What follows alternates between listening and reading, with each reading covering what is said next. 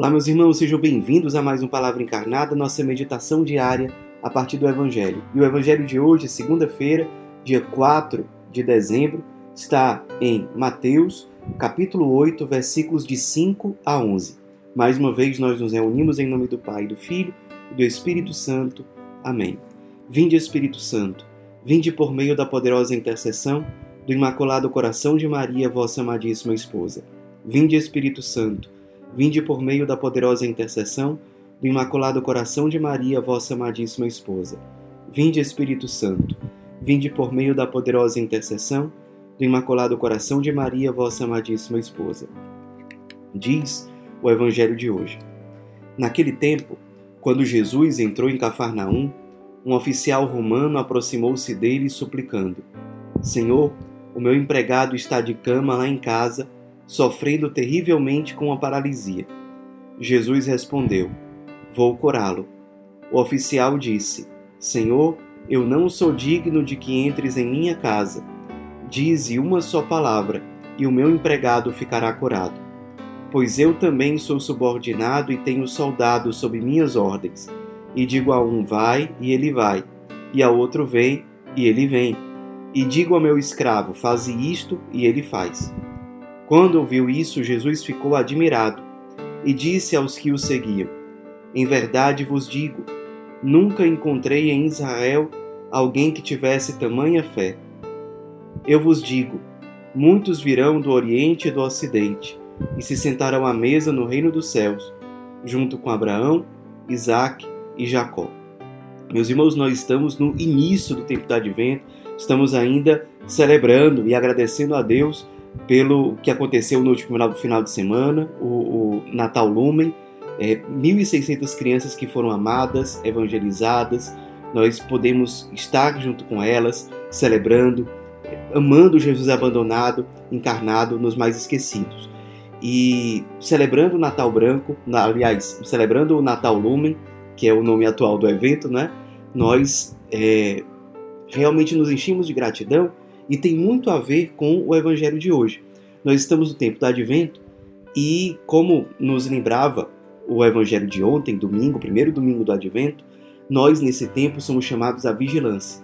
Nós somos chamados a esperar a chegada do Salvador em atitude de profunda vigilância, de atenção. Não podemos estar negligentes, não podemos estar preguiçosos, não podemos estar desatentos. E a gente precisa se preparar. Só que essa preparação, ela não pode ser uma preparação minha, isoladamente. Ah, é, é, é, tudo bem, é muito importante que eu procure meditar um pouco mais nesse tempo, rezar um pouco mais, mas é preciso que a gente lembre que essa preparação para acolher o Senhor que vem é uma preparação para que esse coração acolha Jesus sem egoísmo.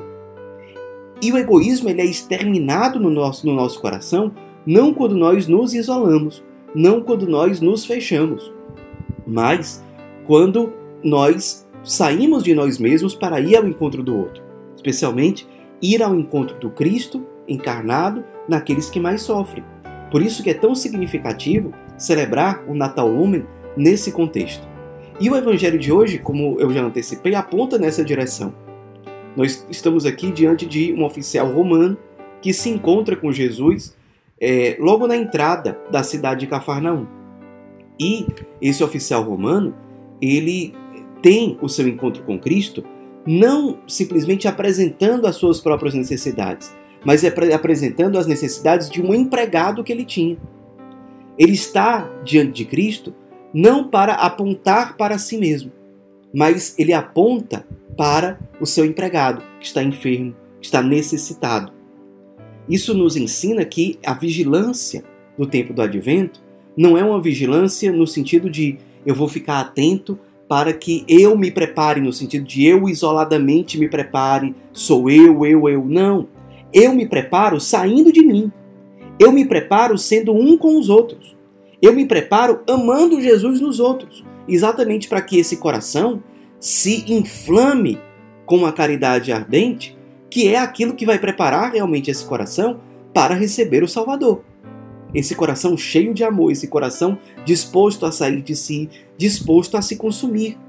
E percebam que esse oficial romano, ele demonstra diante de Jesus uma grande humildade e uma grande confiança. Humildade, porque ele mesmo diz a frase que nós dizemos em toda Santa Missa: Senhor, eu não sou digno de que entres em minha casa. Dize uma só palavra e o meu empregado ficará curado. Ou seja, ele se reconhece indigno. Por outro lado, ele é humilde, portanto. E ele é muito confiante. Ele diz: Olha, se eu chego para um subordinado, soldados que estão sob minhas ordens, e digo vai, ele vai, ao outro vem, ele vem. Se eu digo para um escravo faz isso, ele faz.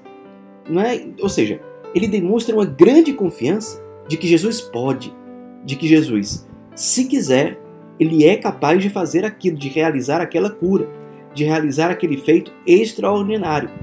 Essa deve ser a nossa atitude também no tempo do advento. Uma atitude de oração, humilde e cheia de confiança. A gente pode viver esse advento, é, ou começar a vivê-lo, não deveria ser assim, mas é possível que a gente comece o tempo do advento com uma desesperança. Sabe? Sem esperar nada, no sentido de é, não tenho esperança. E, e esse oficial romano é muito bonito porque Jesus, depois da atitude dele, diz que nunca encontrou em Israel, ou seja, entre os judeus. Esse oficial romano era pagão. Jesus diz que entre os judeus nunca encontrou ninguém que tivesse tanta fé. E aí ele ainda proclama uma profecia. Muitos virão do Oriente e do Ocidente, ou seja, não vai ser só o povo judeu. Não, vão, não vai ser só o povo de Israel.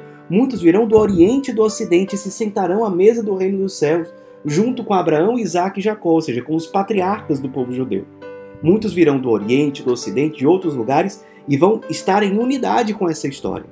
Isso para dizer que o Salvador vem para todos. O Salvador, o anúncio da chegada do Salvador é um anúncio universal. Todos precisam é, escutar esse anúncio para poderem aderir a ele. Por isso, se você começa o advento com um certo desânimo, com uma certa desesperança, não faça isso. Esse evangelho está logo no início do advento para nos lembrar isso. Primeiro, advento, nós nos preparamos nele, saindo de nós mesmos e indo ao encontro dos outros. Nos preparamos porque essa atitude quebra o nosso egoísmo, quebra a nossa vaidade, quebra a nossa indiferença. E com essas coisas no, no nosso coração, como o Salvador poderá reinar? Segundo, nos prepararmos como esse oficial romano com uma oração humilde e confiante. Sim, intensificar a nossa vigilância por meio da oração. Uma oração ainda mais intensa, ainda mais fervorosa. Para um, essa oração talvez seja orar com mais frequência. Para o outro que já tem uma certa frequência na oração, talvez seja nessas orações que você já faz, colocar mais intensidade, colocar mais amor, mais o seu coração para que esse encontro com Deus seja mais íntimo, mas em todo caso, uma oração humilde, porque a humildade atrai o olhar e o coração de Deus, e cheia de confiança.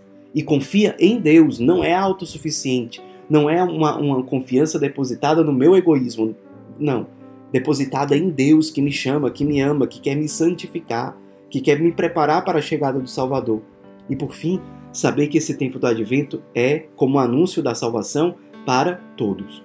Não interessa como nós começamos o tempo do advento. Alguns talvez estejam até tentados. Olha, está começando o advento, mas um dia desse eu pequei gravemente.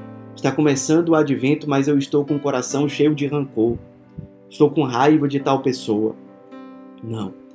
Lembremos que o anúncio da salvação é para todos. Se for o caso, procure logo uma confissão, peça perdão a Deus, mas não deixe de viver esse tempo, não caia nessa tentação da desesperança de forma alguma.